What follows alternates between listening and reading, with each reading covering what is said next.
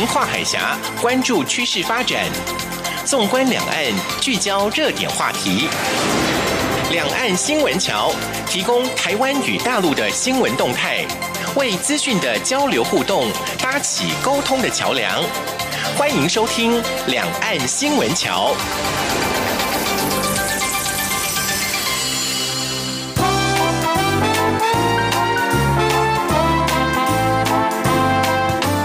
听众朋友们，大家好，欢迎收听《两岸新闻桥》，我是邵兵。今天是十一月二十八号，礼拜六。哎呀，这礼拜啊，终于是见识到了这个秋老虎的厉害啊！在这个礼拜四之前的时间呐、啊，哦，这个每天可以说是艳阳高照，所以呢，我都觉得白天好热好热，但到晚上哦，气温就会变得比较低一点啦。啊，但是呢，基本上还是不太需要穿到外套。可是从礼拜五开始，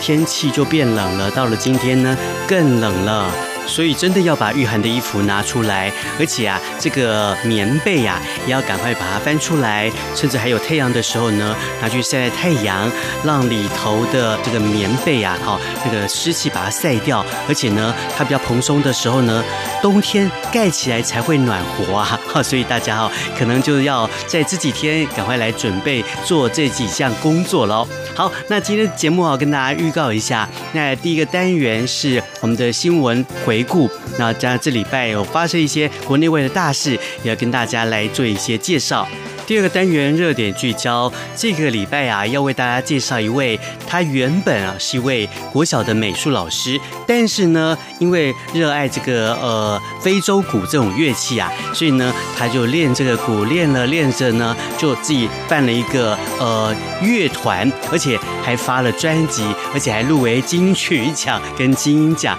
真的是不容易啊。所以今天要为大家介绍的就是西班子乐团的江苗老师。那你对他认识吗？你熟悉他吗？如果不熟悉的话，没有关系，我们今天会好好的介绍他哦。好，那接下来就进行今天的节目内容。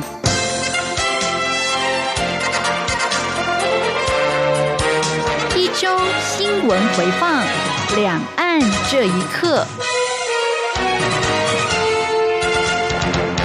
首先来关心，行政院长苏贞昌二十七号第十三度到立法院进行施政报告与被质询。虽然国民党立委不满政府开放来猪，祭出了丢职猪内脏、鸣笛等卑鄙的手段干扰苏贞昌报告，但苏贞昌在民进党立委的全力护送之下，成功上台完成了施政报告。苏贞昌在报告中表示，当全世界已经有超过六千万人确诊武汉肺炎，许多国家锁国、封城、停课，台湾仍然正常开会、上课、欣赏国庆烟火、看直棒。台湾是乱世中的福地。苏贞昌说，虽然台湾受到中国打压，因为中国蛮横不讲理，甚至将他视为是头号战犯，但他不忧不忌，会守护国人的健康。苏贞昌指出，从他上任第一天，他就在为非洲猪瘟严格把关。他一路走来，为这个国家、为这块土地努力，因为他知道他肩膀上扛着对这个国家的责任。而在蔡英文总统的领导之下，这些年台美关系逐步的升温，朝野政党必须走向国际，若要与国际经贸网络联动，无论哪一党执政，这一步都要跨出去，因为都是为了台湾。对于莱猪开放所引发的食安疑虑，苏贞昌重申他的魄力与决心，政府也会祭出实地查厂、逐批查验、货号溯源、清楚标示、市场稽查这五大管理措施，为人民健康把关。苏贞昌强调，这段期间，无论产业转型、经济发展、全民照顾、均衡建设、人文民主等各方面，政府都积极推动，也都做出许多成绩。但行政团队不能自满。苏贞昌并且引述经典世界名著《双城记》的内容，呼吁大家同舟一命，强调撑过这个艰苦的一年，这是最暗的时代，也是最好的时代；这是黑暗的季节，也是光明的季节。我们什么都有，也可能变得什么都没有。台湾是我们安身立命的地方，希望大家一同努力，走向世界。政府将扩大开放莱克多巴胺的猪肉进口。政府将针对不同的部位订定货号，但在野党要求针对含有莱剂的进口猪肉订定货号。经济部长王美花二十七号在立法院受访时表示，不可行。当年开放美牛也没有针对来牛订定货号，国际上没有这样的做法，而且可能会违反了 WTO 的规定。王美花表示，美国牛进口台湾之后受到欢迎，也没有发生食安问题。他说，台湾一直说要加入国际社会，从这个角度提出的要求，如果合理，政府会考虑。但如果是政治诉求，是否应该从更高的角度来看问题，选择正确的道路？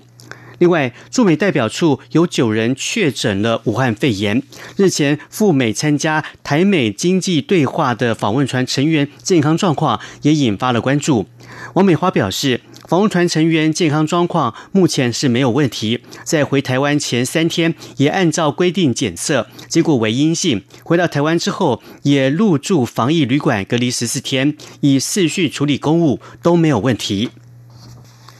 中央流行疫情指挥中心宣布，台湾二十七号新增的十四例俗称的武汉肺炎的 COVID-19 确诊，全为境外一路，目前累计六百三十九例。指挥中心二十七号下午举行记者会说明。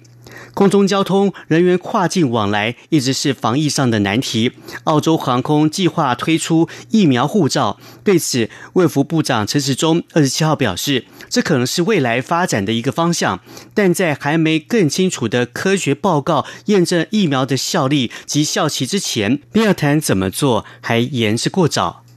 另外，针对驻美代表处近日新增九人确诊武汉肺炎，领务大厅即日起暂时关闭。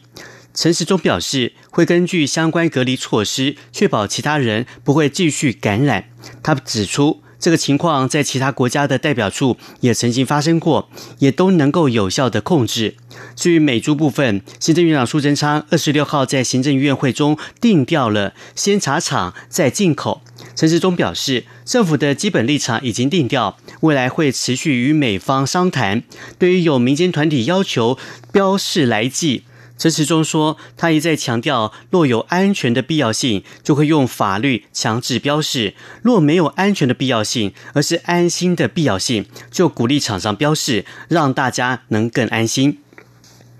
中华民国驻美代表处有九人确诊武汉肺炎，引发了关注。外交部长吴钊燮二十七号在立法院受访时表示，驻美代表萧美琴检测结果为阴性，身体状况良好，但因为有接触史，目前居家隔离当中，请国人安心。吴钊燮表示，二十四号出现两人确诊之后，随即采检接触史的人员，结果九人确诊，但目前身体都没有问题，症状也很轻微。吴钊燮表示，二十四号发现有人确诊武汉肺炎之后，就对办公场所展开了深度消毒。这个周末也会对驻美代表处全馆消毒。中央流行疫情指挥中心二十七号也会以视讯方式线上咨询，向驻美代表处指导和解说防疫的措施。我驻美代表处多人确诊，驻美代表肖美琴二十七号表示，多数确诊者属不同的组别，彼此之间少有工作往来。他对于确诊组合感到惊讶，不排除可能是在外面各自感染。为了保险起见，这段时间代表处人员会以居家上班为主，核心业务人员才会前往办公室。除了我驻美代表处、驻纽约办事处、驻瓜地马拉大使馆，也分别有一人确诊。外交部二十七号上午表示，已经再次确认提醒驻外管处要落实防疫措施，并且持续密切注意各地的疫情发展，随时提供必要的协助，以维持住处的必要的运作，并且维护人员及眷属的健康。过去聘雇外籍看护工的家庭，必须有连续三十天以上的空窗期，才能申请喘息服务。卫福部日前放宽相关规定，自今年十二月一号开始，申请外看的家庭，比照未聘雇外看的长照家庭，只要经过县市长期照顾管理中心评估为长照等级二到八级者，便可以申请喘息服务，不受到三十天的空窗期限制。卫福部编列新台币三点六亿经费推动这项新制，将有二十一万个家庭受惠，而以三成使用率来计算，推算会有六万三千两百九十八人申请喘息服务。至于每年可以使用的喘息服务的额度，长照二到六级者为新台币三万两千三百四十元。七到八级则为四万八千五百一十元。如果是换算成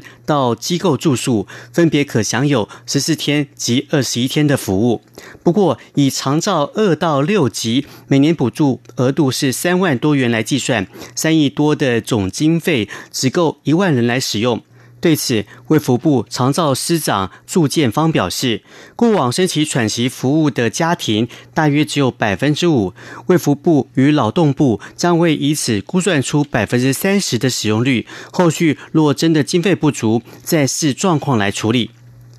聘雇外刊的家庭需要先到各县市的长照中心申请评估，一周就可以完成核定，再加上提前一周预约服务，整个流程大约是两个礼拜的时间。卫福部次长薛瑞福表示，会放宽这项规定，主要是国内越来越重视家庭看护工的权益，在政府推动长照二点零之后，近年来照服员也快速增加，已经达到六万人，因此。决定提供所有失能家庭都能享有没有空窗期的喘息服务。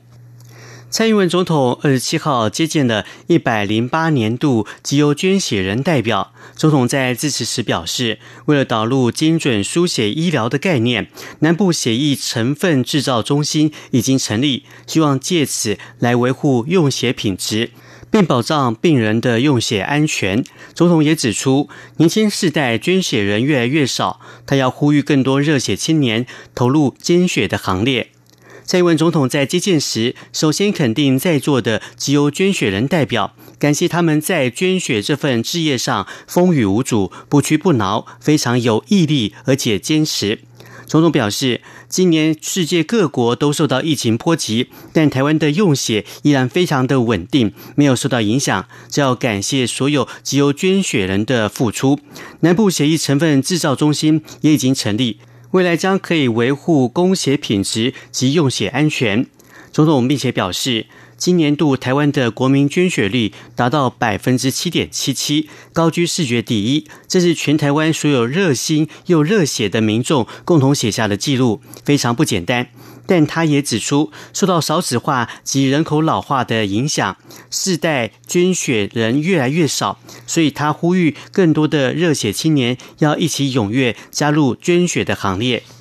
接着来关心经济方面的消息，全球消费性电子新品相继的推出，以及五 G 通讯、高效能运算等新兴应用持续发展，都推升了台湾相关供应链的股价表现。护国神山台积电的股价日前突破了每股新台币五百元，美国存托凭证 ADR 也表现不俗，证实相关需求持续增温。台湾国内半导体厂商夹带的高阶制程优势，让台湾出口动能持稳。根据国发会二十七号发布的十月台湾景气对策信号，十月较上个月增加了一分，灯号呈现是代表稳定的绿灯。九项构成的项目当中，海关出口值、机械及电机设备进口值都已经由景气低迷的蓝灯或是黄蓝灯转为绿灯。虽然批发、零售及餐饮业营业额的分数减少，但国发会也指出，主要是因为中国大陆十月长假，九月先备货，使得批发的表现比上个月差。但这些都只是暂时现象。面对消费面，国发会仍然是相当有信心。国际方面消息来关心，共同社报道，日本官房长官加藤胜信在二十六号的记者会上就钓鱼台日方称尖阁诸岛主权争议事，拒绝中国国务委员兼外长王毅提出的双方不让公务船以外船只进入周边海域以改善事态的方案。他表示，相关发言基于中方自身立场，作为日本政府完全无法接受。加藤表示，钓鱼台从历史上和国际法上都无疑是日本的固有领土。他表示，围绕的领土主权问题根本就不存在。日本渔船依照日本法令展开作业，没有任何问题。日本首相菅义伟二十五号在官邸与王毅会谈时，要求中方为解决包括钓鱼台在内的东海问题做出积极回应。王毅表示，如果中日双方不让公务船以外的船只进入周边海域，问题就会平息并且消失。台湾、中国、日本都主张对钓鱼台拥有主权。中国海警局船只屡次对在周边海域航行的日本渔船采取尾随和靠近施压的举动。中国二十七号宣布将对澳洲的葡萄酒祭出反倾销措施，此举恐将使早已日益紧张的中澳关系雪上加霜。中国是澳洲的最大贸易伙伴，在澳洲呼吁就 COVID-19 疫情起源进行调查之后，中国就扬言将经济报复。截至目前为止，中国已经暂停澳洲部分的木材和牛肉进口。从二十八号开始，进口到中国的澳洲葡萄酒将被课征百分之一百零七点一到百分之两百一十二点一的反潜销税。根据澳洲政府的统计，去年对中国的葡萄酒出口创下十三澳币，大约是九亿美元的新高纪录，中国成为最大的市场。在中国祭出反潜销税的消息传出之后，澳洲富益葡萄酒集团的股价下跌跌超过百分之十一。中国葡萄酒业者抱怨，澳洲酒商从政府的补贴中获得利益，取得对中国产品的竞争优势。最近几个月，澳洲与中国的关系持续恶化。一位中国官员日前向澳洲媒体列出了让中国不满的十四大罪状，包括了禁止华为参与五 G 网络建设、呼吁国际调查 COVID-19 起源等。但澳洲总理莫里森反击，表示澳洲绝对不会在国外投资法令及五 G 网络建设等方面做出妥协。美国总统川普二十六号表示，如果选举人团把票投给民主党的总统候选人拜登，他将会离开白宫。尽管川普仍然重申无根据的选举舞弊指控，但这已经是十一月三号大选结束以来最接近承认败选的一次谈话。以上新闻由黄少斌编辑播报，谢谢收听。接下来先听一段音乐，待会再回到节目现场。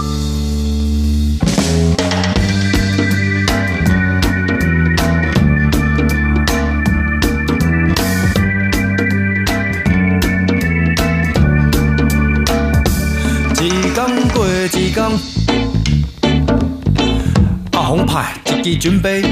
行袂开卡。伊穿一领吊嘎，坐伫大树卡认真地拍。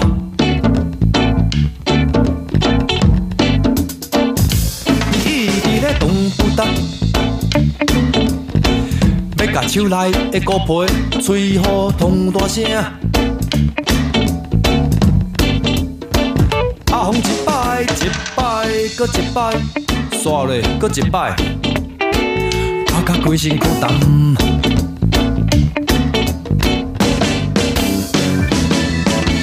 歌声代表伊的心声，伊的感情，甲伊的梦。阿红定定拍鼓拍甲，不知影人心内话，用准备讲予大家听。打出来的歌声，予人感动，一句一句。精彩搁千变万化，伊表示人心，不愿放弃，要做一个真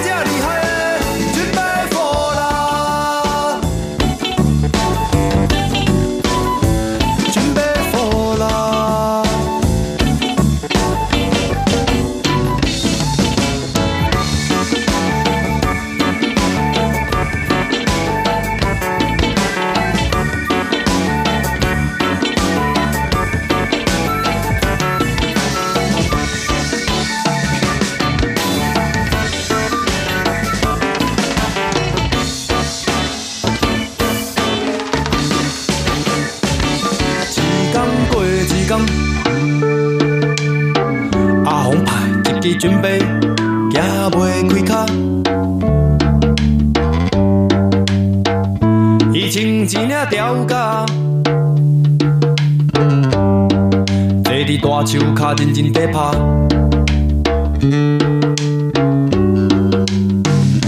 伊一直咧动动动，要甲手内的鼓皮吹予通大声。一摆一摆，搁一摆，刷落搁一摆，拍甲规身负担。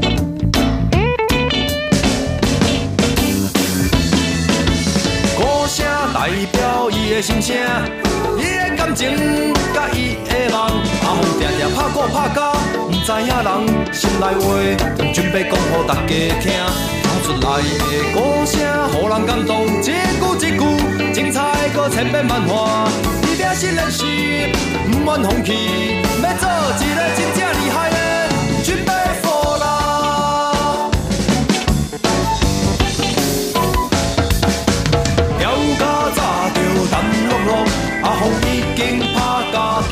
大细粒汗，鼓吹大声，予全世界知影，伫准备内底，你且要行。无人吃到怕，阿凤鼓拍起来嘛袂输人。用台语讲歌我通请赢，水开的绝版货啦，台湾人。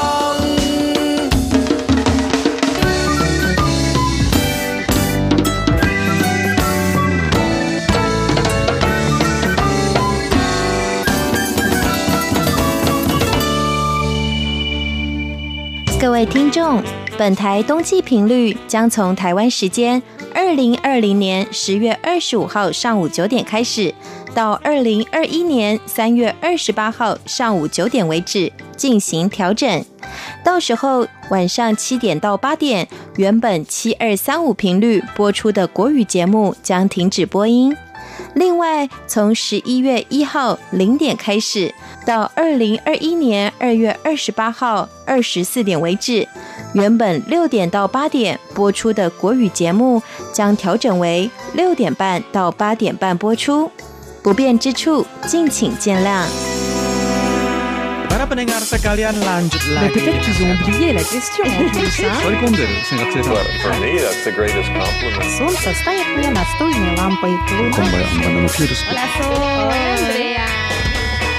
无论你在世界的哪个尽头，请你跟我这样做。Turn on your radio，阳光 RTI Worldwide，央广联系世界的桥梁。热点另外歌曲再度回到节目的现场，今天的热点聚焦要为大家介绍一个呃人物啊，我们聚焦在人物好了。之前有一个朋友就拿了一张专辑让我听哦，就听了他们的音乐之后，我发现哎，这音乐好特别哦，因为它的节奏非常强烈。那呃，从这个节奏的部分，我就想到这个呃这种的音乐在台湾应该比较少出现过，哎，所以我今天特别把这位老师啊。邀请到的台北的录音室来跟大家见个面哦啊，这位老师呢，他来自嘉义哦，他本身是个美术老师，是叫江鸟老师。老师你好，阿斌好，现场呃，各位听众朋友大家好，我是江鸟。这个江鸟老师啊，你如何从这个美术老师变成这个非洲鼓的老师啊？你可以介绍一下吗？呃，其实呃，美术就是从小就是算是科班吧，啊、就是国也是你的兴趣就对了。对，国小国国国中开始就是 美术班这样啊哈，然后一路就是画到大学就不画了，然后、啊、那个那个年年年代就很简单，就是你念师院，就是因为你。想要做老师嘛，嗯嗯，然后想说本来就是人人生大概就是这样很稳稳的回南部，然后结婚这样。啊、那因为我曾经年就是年轻大学刚出来那一段时间，我有跳过一阵子街舞啊哈，然后 总是会觉得说，呃，自己跳一跳会觉得很想要自己创创造一些 beat 自己跳嘛。对对对。然后因缘机会下，在差不多二零零三、二零零四年就呃知道了这个非洲鼓的这个这个乐器。嗯嗯。然后其实它很方便嘛，它就两两手，你也不管打什么，反正它不管怎样就是很方便携带啊，然后也很好敲击。嗯，所以就开始自己，然后脸皮又我刚好脸皮也很厚了，哦，大家都一样啦，对对对，我也是，是啊，所以就开始自己敲敲打打，然后也没有很认真的想要弄一些什么样的成就什么的，就纯粹就是觉得说，哎，自己能够用手打一些 beat，很很觉得很很舒服啊，很有对啊，这兴趣。然后后来就是二零零，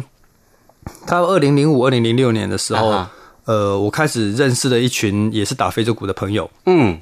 然后大概才知道说，原来这个东西是有它的一条学习的路啊哈。然后在二零零六年的时候，我就去的日本，然后跟一个非洲的老师叫做 Mamadi Keita，他每年就会固定在日本开课啊，所以全亚洲的学生都会在那个时候集中在日本去找他学鼓，这样哦。然后从他那边我才知道说，原来非洲音乐、非洲鼓，我我所认识的非洲鼓跟老师。的这个文化上的这个非洲鼓，他所传承的，包括技法啦、歌唱啦、观念啦，这整个都是跟我的认知是不一样的。就是我、哦、我我前面都是错的，啊、对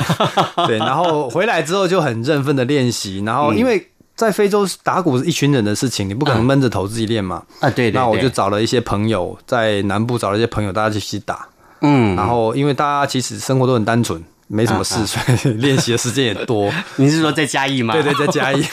对啊，然后就于是就是就一直走，一直走，然后就傻傻的练团，也也没有什么表演啊，就是自己去街头打，然后拿个脸盆这样子出现在嘉义的公园啊，或是哪个地方，对啊，然后被警察赶。你说放脸盆，我都在想，嗯，这年头放脸盆是会有什么东西比较大吗？没有，对啊，碗不就好了？对，没有那个时候我刚好就是家里有个铁脸盆，就很大，你也不会觉得说怎么样。后来就变说那个脸盆就变有点像是我们团的吉祥吉祥物品这样，因为第一第一次就出去了这样啊。对啊，哎，其实也蛮蛮有趣的啦，听你这样做这个过程哦。哎，但是我想到你刚刚说之前你是学着街舞嘛，然后呢，在听到这个非洲鼓这样的一个音乐之后呢，就对这个非洲鼓非常的有兴趣。是，那我记得啊，我就是在电视上看到很多画面，他们在。打鼓的时候，同时也会跳舞，而且前一阵子台湾流行那个非洲的战舞，嗯，它这战舞是不是有一些连结呢？呃，其实，在非洲的这个鼓类的里面，他们的鼓舞是一家啦，就是他们没有在分的，其实就是很简单，就是鼓手结合起来一起跳的。对，因为他们其实是一个团嘛，或是他们是生活当中，其实舞者常常看着鼓手打打打，他就会他就会打。它是一个很，就像我们，如果你家里从小是在庙口长大，嗯，你一定对于这个尸骨镇的这个鼓，你一定会非常熟悉。你或许不知道那是什么，可是你从小听到大。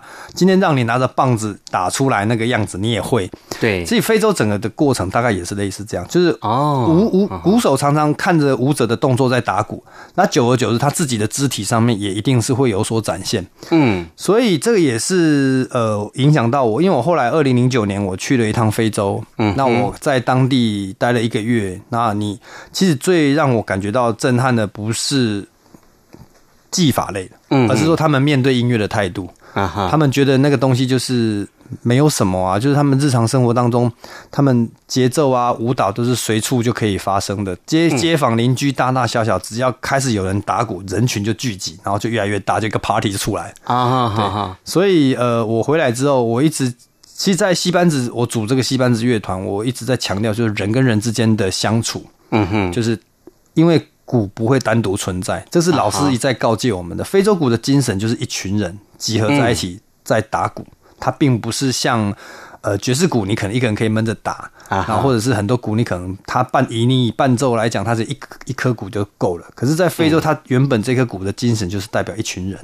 啊哈。他们有一个很有名的一一一个词叫做 Wantanara，Wantanara，Wantanara 的意思就在一起的意思，哦，一群人集合在一起的意思，对啊，所以这是非洲的精神，这样。嗯嗯，其实说到这个非洲鼓哦，哎，因为早年呐哈，大概嗯，我算一算，二十年前嘛，那时候在自己在组乐团的时候，嗯、因为我其实不太会其他的乐器啊，嗯、然后就只能当主唱，嗯，所以呢，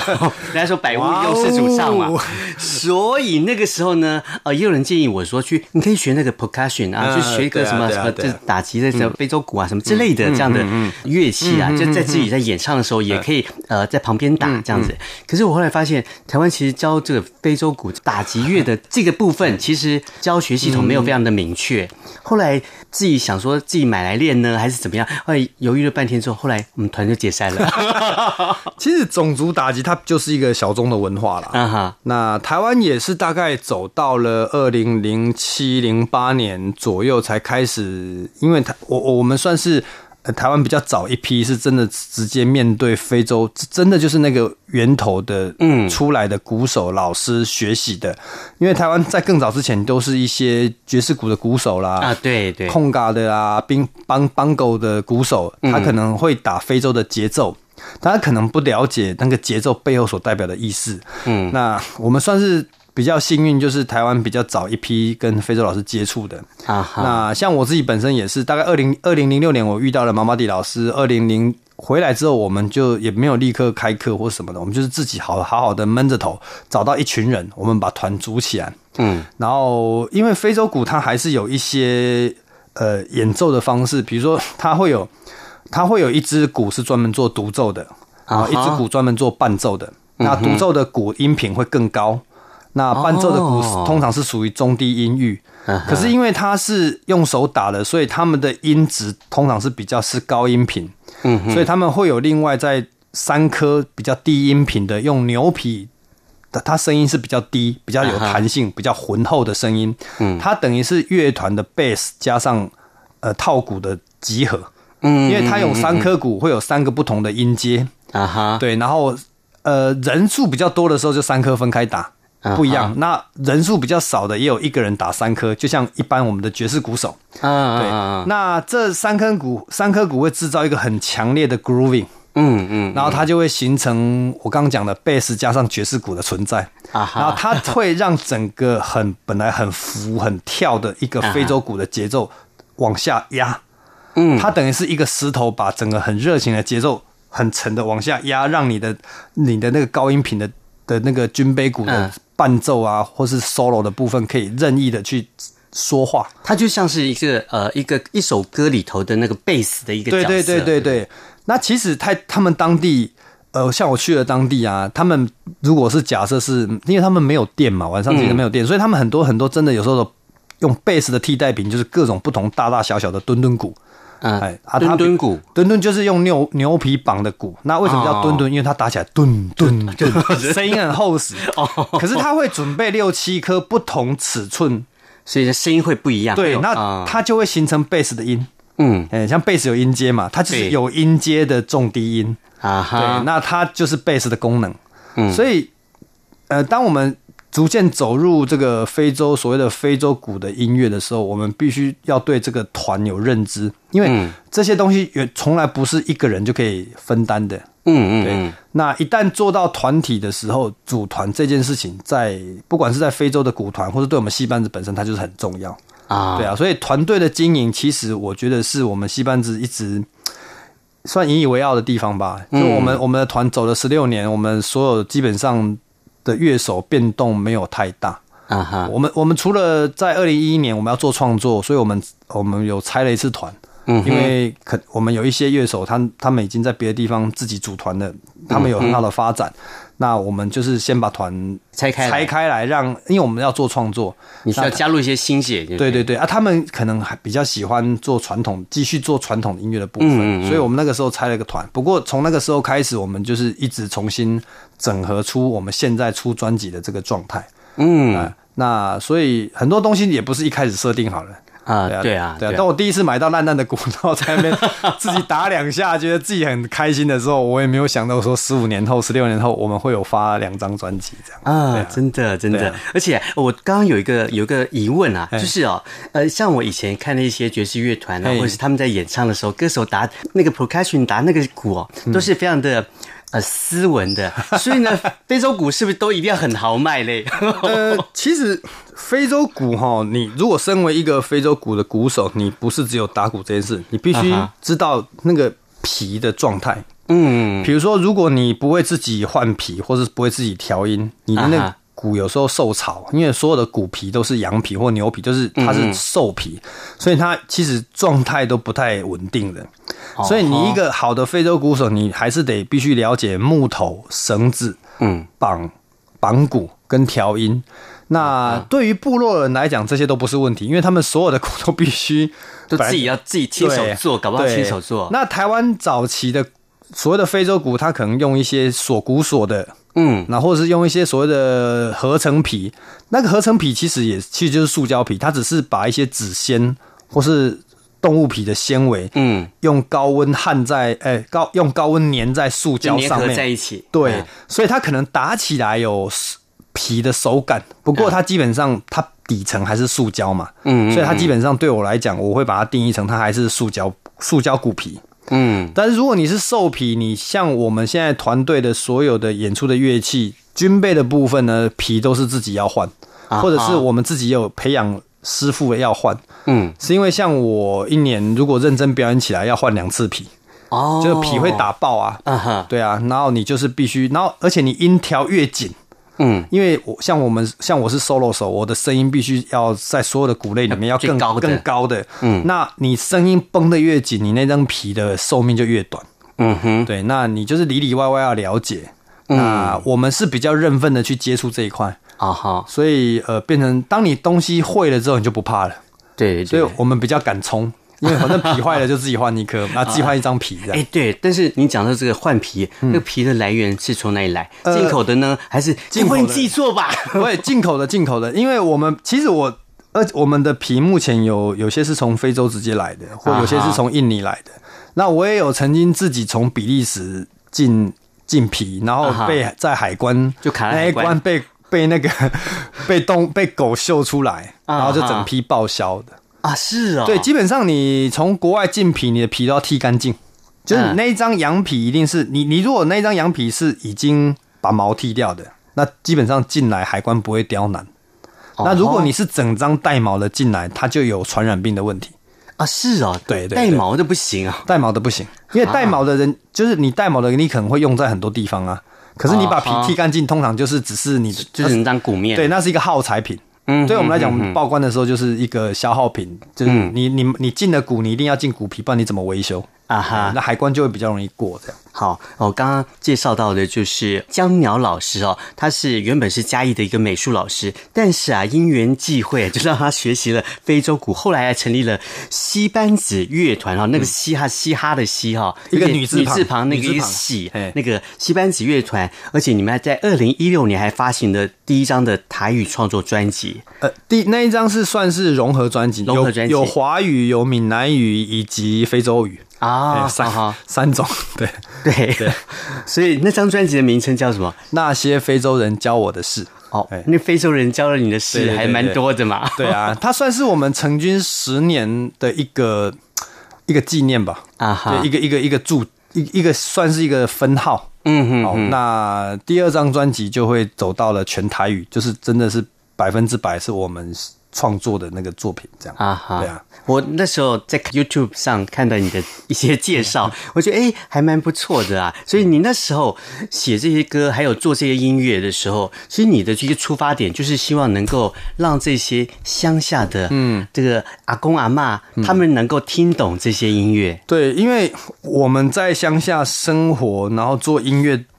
观众的聆听经验跟都会区是不一样。嗯哼，那其实我们常常会面对一些乡乡间的耆老是观众，嘿嘿然后小孩子是观众，对，乡下又有隔代教养的问题。那这些阿公阿嬷呢，其实很现实的，就是你在台上如果唱他们听不懂的歌曲，因为你很热闹的非洲鼓舞，他当你都是唱非洲歌，他其实看一首跟两首跟看十首，对这些人来讲都是差不多的。啊哈，对，所以变成我我在为什么我们选择在二零一一年、二零一二年开始做创作，就是因为我自己本身感受到这个东西是呃没有办法走得很久远，就是你种族打击的东西，它毕竟是一个乐器，是一个技法。可是当我们这个团站在台上，要面对台湾的观众，尤其是面对我们乡下地方的一些阿公阿嬷的时候，我我必须要往内去找寻一些。呃，台湾珍贵的一些特质，然后放在我们的音乐里面，对，也要找到能够共同交流的一些对、呃、一个点在，对对对，所以那个时候才会开始去思考我，我那我们是不是可以做创作这样？嗯嗯嗯嗯，对啊，就像我我之前也参加过很多的一些表演嘛，嗯、然后到了乡下地方，如果我全部就讲客家话，那边的观众很容易就走就闪神了，对对对对然后就就不见了，对，对，对，对啊，因为他他没有办法接收到你要传达的东西，啊啊、然后他就。赶快去找他们的歌仔戏比较快，对对对对，就是这种感觉啊，对啊，对，所以哈，就是你后来的一些创作，就是循着这条路。那希望能够跟台湾更底层的一些文化，或者是他们想要了解的东西，透过这些能够跟他们连接在一起哦。对，就举个例好了，就比如说非洲有很多，因为非洲它有很多跟农夫相关的歌，嗯，它的歌很好听，他的旋律很好听，技法很漂亮，舞蹈展现很优美。可是偏偏你当你唱出这个，你因为你想说啊，我们云嘉南地区都是农业县市嘛，你跟台下阿公阿妈说，来，我们现在要唱一首非洲的农夫歌哦。可是你唱出来的东西他们是听不懂的，对他们来讲，农夫这两个字在舞台上的呈现，对他们来讲是完全是没有共鸣的啊哈。可是像我们现在有自己的创作，有有有写给农夫的歌，国台语都有。那我们在台上唱什么东西，他们第一时间是可以感应的啊哈。那这样的感受可以再回馈在我们其他，比如说当你技法呈现的时候，呃，舞蹈呈现的时候，音乐呈现的时候。他会透过他听得懂的语言去欣赏这整套的表演啊，那我觉得这个表演对他们才会产生共鸣，然后其实对我们的演出才会产生价值。对啊，对啊，其实华人哦，嗯，我们的音乐里头节奏的部分是最弱的一块，对不对？对对对，就是华人的音乐里头，其实很多都是旋律很美，但是节奏其实就是那清清淡淡的。对啊，相对讲到这一点，嗯，我一想到其实像客家的音乐，也是我们传统的山歌，我们的山歌其实很多，因为隔着山这样对唱嘛，嗯。他们以前的唱山歌是要没有任何的音乐的发声技巧啦，对对，就是这样用直接用要用原声这样子这样喊过去的，对，所以有很多是很很原始的那种演唱方式，但是那种那种东西拿到现在来说就会比较难被年轻人接受了，所以我一直在想说，其实我们的音乐都是可以有一些调整的部分，对对对，调整过之后呢，可能接受的群众会比较多，对，就是当你。这个头顶的方向，这个这个车子的车头一转个方向，其实你只是因为你遇到了困顿，嗯，就是这条路不通啊。那我们总是不要硬过嘛，因为你再怎么硬过，前面就是不通。我们拐过就是摔下去了。对啊，那对啊，我们拐个弯，其实我觉得目标群众如果更能够广泛的接受我们的音乐，其实我对对于这个非洲音乐本身的推广，它也是一个非常正面的。嗯嗯嗯，比如说我们演出，像我们现在出了台语专辑，所以我们演出就会出现了可能别的乐团场不会出现的乐听众，就是有年纪的耆老们，这些老阿公老阿们，然后他们因为听得懂，嗯，所以当你在台上唱的东西，他们脸上的回馈就会出来啊哈。那我觉得说这种东西帮助他去了解非洲音乐，嗯嗯，他因为他听得懂歌歌词，所以他会在。他会，他会间接的去欣赏你其他想要给他的东西，比如说非洲鼓的技巧啊，好舞蹈的展现，因为他知道他现在听的东西，他是整个是包装起来，是能够让他有共鸣的，而不是只有撇，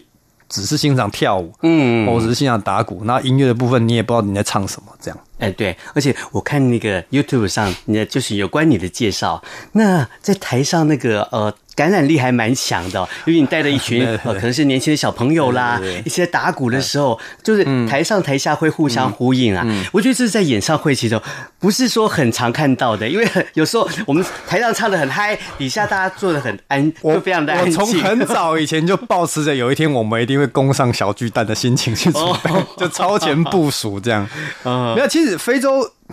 嗯，就是非洲，其实非洲的鼓手很多人是出专辑的，嗯哼哼，所以他很特别，他他不是像我们台湾可能很会弹吉他的人，你组团出专辑，你可能很会写词创作人出专辑，对，在非洲很有名的唱片大卖的都是鼓手出专辑。哦，因为鼓手他面对句子，他可以设计很多不一样的句，就是节奏的变化。啊哈，他的节奏一变化，会让你产生非常非常多错觉，嗯，他会洗你的脑袋啊。那像我们在做专辑的时候，这个东西就帮助我们在在编曲上面就帮助很大，嗯，我们任何一个段落，我们可以用我们想要拆解的方式去去做编曲啊，然后再把音乐加进来。所以刚刚阿斌你提到为什么台湾很少有唱，就是唱片其实都是从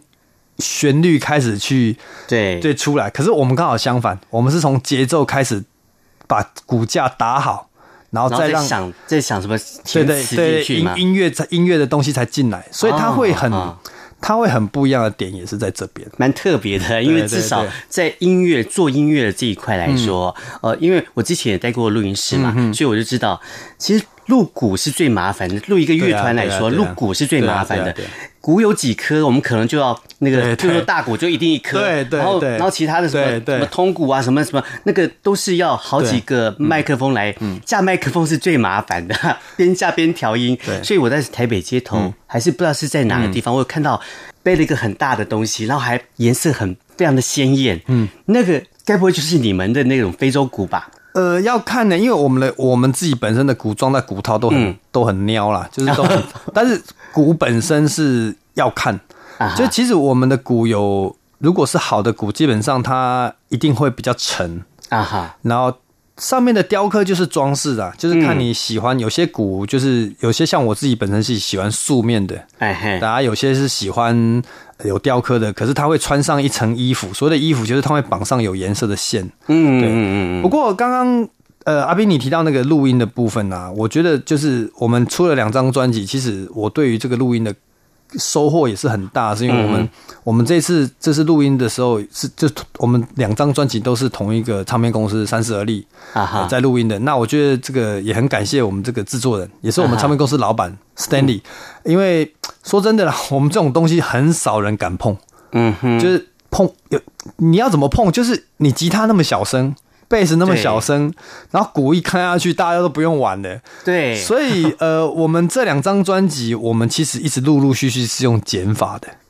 啊，就是进录音室是减法，嗯，现场是加法，嗯，因为现场观众要看到的是一盘很丰盛的菜，对，就是人很多，对对对，有对对对，然后大家互相很像大秀一样，可是进录音室你就得知道要怎么取舍，嗯，那因为所有的节奏对于我们来讲都是宝。所以抽哪一个，要抽多少？其实我们这两张专辑一直有过一些挣扎的过程啊哈。就我们跟我们跟制作人之间也有一些争执，就是都是这这个，不过这个争执都是好的，就是彼此要去知道说哪些东西要留，哪些东西你必须要舍弃。那这个舍弃到底是有没有违背非洲鼓的精神或是什么？嗯，就是录。所以第二张专辑这张台语专辑出来，我觉得是一个。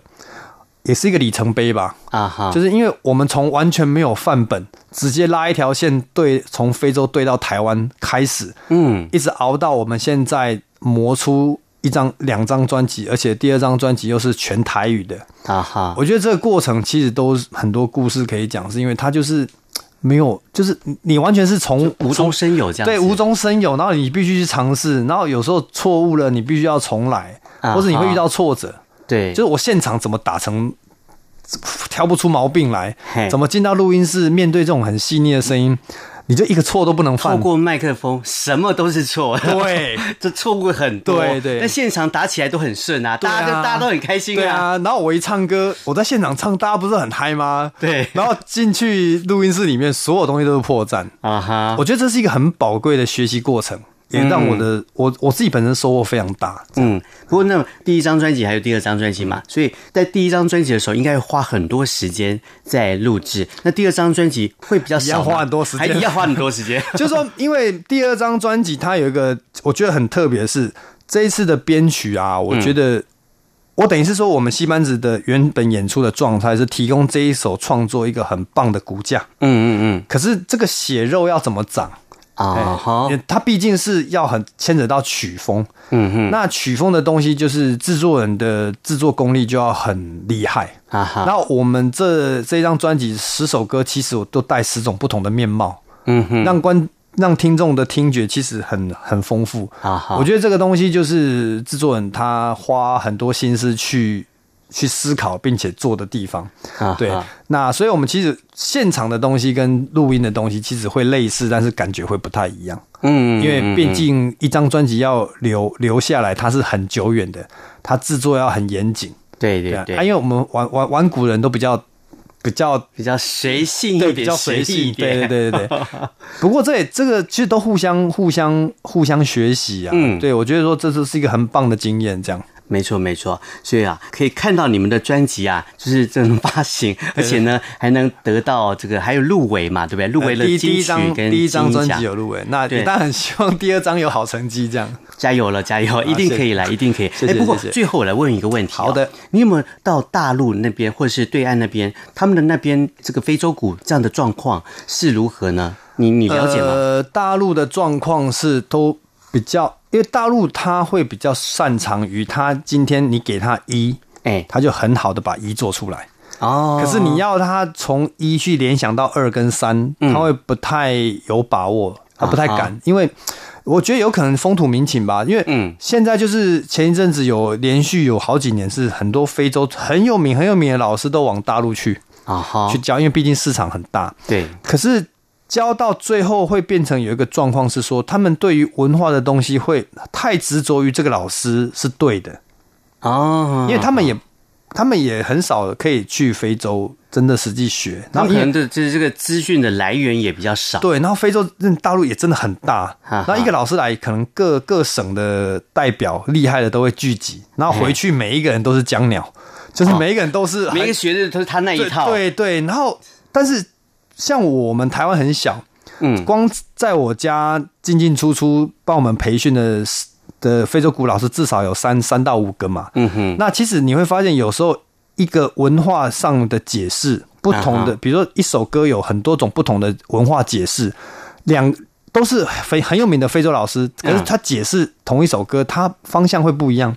这也牵扯到说，因为婚丧喜庆在非洲部落各个地方都会有，嗯，比如说。这个地方的男生生出来要进行割礼，别的部落的男生也会进行割礼啊。然后他们的彼此距离很远啊，那个山头就像客家有山歌这样，他们 他们就很远，他们文他们有时候根本碰不到面。嗯，除非他们都回到到大都市，比如你从嘉义来，我从台南来，我们都到台北，台北相聚，对，才有可能。所以他们非洲老师真的非洲老师在面对这些歌曲的时候，反而他没那么执着啊哈。但是这些学生会很执着。对，就是他们就觉得说我的才是对的，你的是错的。那在大陆地区，这个情况会很明显，因为他们的资讯接收很单一，嗯，所以他们你不太能够跟他们去沟通说，那你可以直接学到这个技法，你可以再转换或做成你创作的养分。他们对于创作这件事情的感受。他们是没有办法很清楚的，因为他们、uh huh. 他们都是，可是他们能够把老师教他们的东西好好的学，uh huh. 学到一个很厉害的程度，然后回去照单全部交给他的学生。他们 copy 的很快，对他们 copy 的超快的，uh. 然后可是会递减，嗯嗯、uh，huh. 就是他从老师学的是十分，传给学生或许是三分，啊哈、uh，huh. 这这是传统的师傅要留一留一手，保留 保留七分，这样他才会有，他才是大师啊。哦，你知道吗？就是这种观念。然后，所以我去年，我其实二零一七年我已经在大陆开课了。嗯嗯，而且我算是呃，在大陆还有一小小一点知名度的鼓手啊哈。对，那可是你会发现，两三年后，你会发现有些东西就是它是本质上你很难去推动。嗯哼，我我我是去教他们如何去教学，我倒不是教他们怎么样。学非洲鼓，因为他们的技法其实很都其实都不错，基本功都因为都很多都直接跟黑人学了嘛。啊哈！但是他们如何去教课这件事情，他们是还有很大的空间，因为其实不一定非洲人都很会教。嗯，非洲人是他很会打，他懂很多，嗯、可是会不一定能够好的鼓手、好的表演者不一定是好老师。对，他解释不出来，因为尤其是他是非洲来的，他的学生是华人。黄皮肤的，对，然后语言语言有障碍，语言也障碍，然后包括教学的过程啊，像我本身为什么？因为我国国小老师嘛，嗯，我我还没有教鼓，我就要教学生国语、数学，哈哈，对，所以教教他有 SOP 的，嗯，他是有流程的。嗯，那这个东西我是觉得是我自己本身身为一个非洲鼓的教学者，我跟非洲的老师比起来，我的优势啊哈。对，那不过因为最近的局势也是不太友善，所以我们就想说，那就我的好好的在台湾，我们继续做创作，这样。嗯嗯。好，那所以像从今年的年初开始啊，有受到这些疫情的影响，这样对你来说会有影响吗？影响有啊，蛮大 蛮大的啊。就是其实有些案子哈，就是其实我们戏班子其实呃演出的案子一直不多啦啊哈，因为我们转型乐团嘛，嗯，那呃其其他地方还是有一样同性质的非洲鼓的团啊，但是有创作的大概就是我们。不过因为毕竟观众有时候不一定，应该是这样讲，邀约的单位有时候他不一定需要你给他们。创作的、最好的东西，他可能只要三分钟的开场，嗯、对。但是不过我们可以提供的是比较大的编制啊哈，比较，比如我们有舞者将近十个舞者，可以可以将近超超过十五个鼓手，嗯，我们可以做这么大的，所以我们拿到的案子通常不多，但是能拿到的案子都会比较大，或是比较算是它必须要有很多的融合的东西，嗯，那这个东西大概就是我们在努力的推广这样，嗯，对啊。好，我今天为大家介绍到的就是西班子乐团的江鸟老师啊，应该这样可以这样说吧？可以可以，江鸟老师啊，江鸟老师的这个表演啊，这个 YouTube 上啊，你就可以找到非常的精彩啊，而且他们的音乐也很好听，所以你对他们这个乐团呢有兴趣的话，我们可以在哪边查到你们资讯呢？呃，我们现在一直我们有我们有我们自己的粉丝页，那你只要打上西班子乐团。那要注意，就是“西”是那个女字旁那个，对对，不然你会找不到。对，女字旁的加一个“喜”啊，喜欢的“喜”，喜欢的“喜”，班是班长的“班”，哈，孩子的“子”，西班子乐团，你可以找到我们。那加入我们，然后如果有任何的演出的。呃，讯息上面都找到，对对，上面都找得到。好，今天非常高兴能够邀请到江念老师来，谢谢嘉宾，谢谢，谢谢，谢谢，谢谢。好，看看时间，今天的节目就为大家进行到这里喽。我是邵兵，我们下礼拜六同一时间空中再会，拜拜。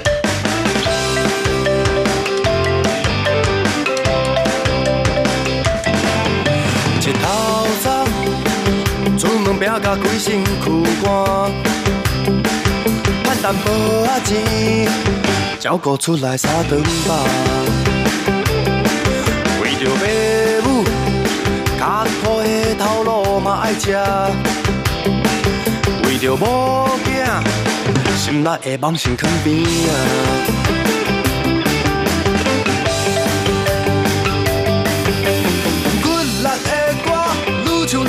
声，唱出酸甘甜，唱出你甲我心内的。头赤炎炎，啥物我拢毋惊。啊啊啊啊啊！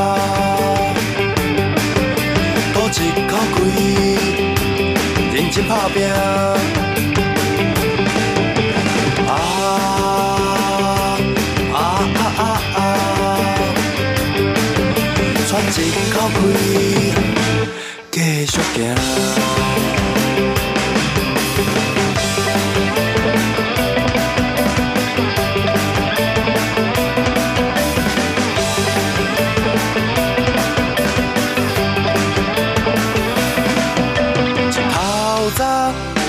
出门拼甲规身躯汗，赚淡薄仔钱，照顾出来三顿饭。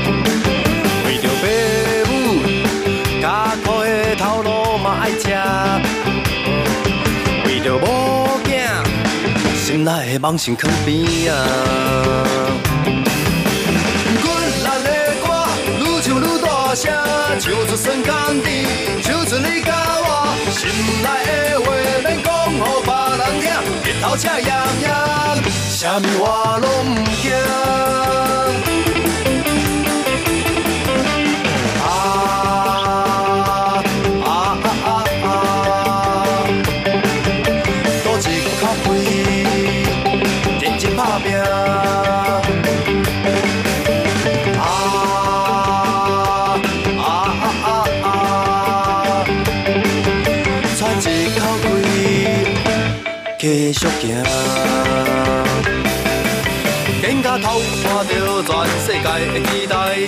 手中成掌握幸福的未来，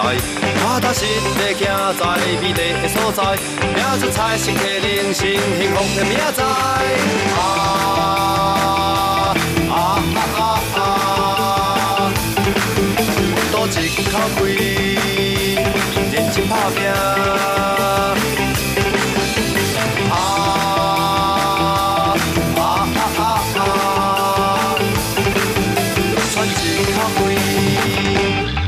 继续行。